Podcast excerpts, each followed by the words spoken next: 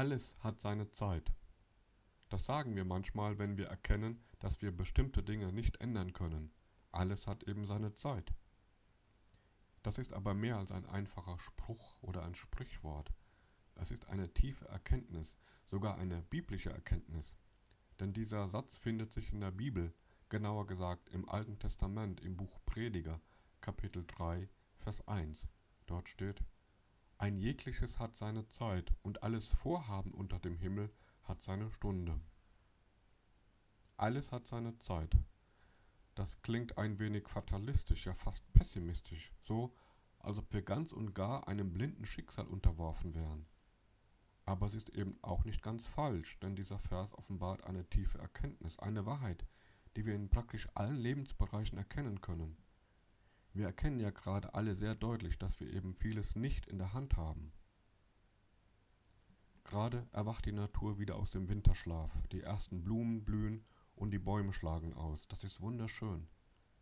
Aber ernten können wir jetzt noch nicht. Dafür gibt es den Spätsommer und den Herbst. Blühen hat seine Zeit und Ernten hat seine Zeit. Ruhen hat seine Zeit und in voller Pracht stehen hat auch seine Zeit. Die Natur ist ein Beispiel für das, was in dem genannten Vers beschrieben wird. Alles hat seine Zeit in der Natur und im Leben von uns Menschen. Es läuft in beiden Bereichen nach demselben Bauplan Gottes ab. Nichts können wir erzwingen. Auch das hat der Schreiber dieser Verse verstanden. In Vers 14 schreibt er, ich merke, dass alles, was Gott tut, das besteht ewig. Man kann nichts dazu tun noch wegtun.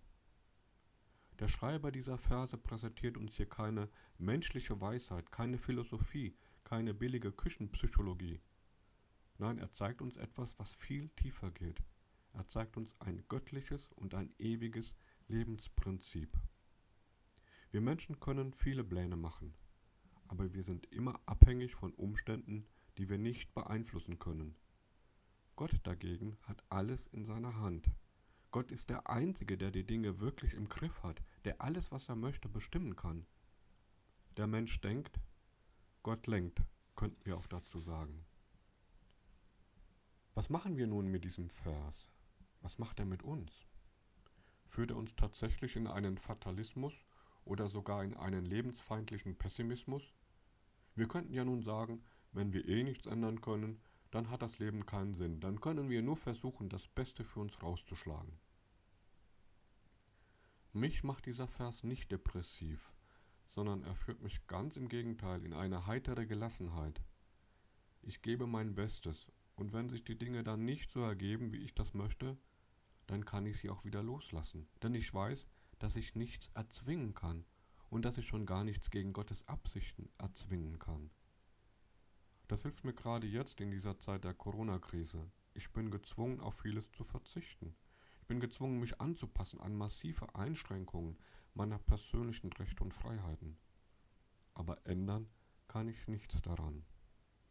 Ich nehme diesen Vers also aus Prediger 3, der wie gesagt eine tiefe göttliche und ewige Wahrheit ausspricht, und lerne mit ihm zu akzeptieren, dass eben jetzt die Zeit der Corona-Krise ist.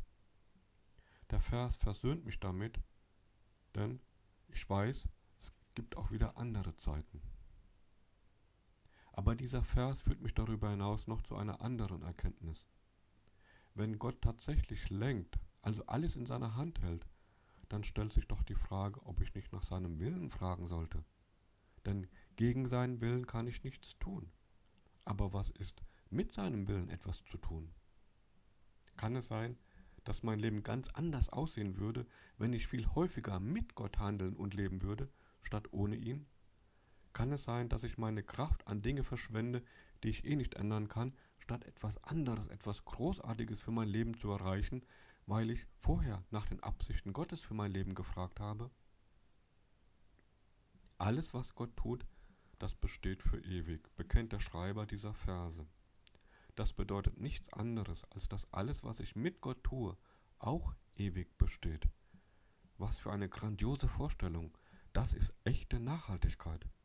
Statt also ständig gegen Mauern zu rennen oder sich tatsächlich dem Schicksal zu überlassen, könnten wir doch alle dem folgen, der alles lenkt.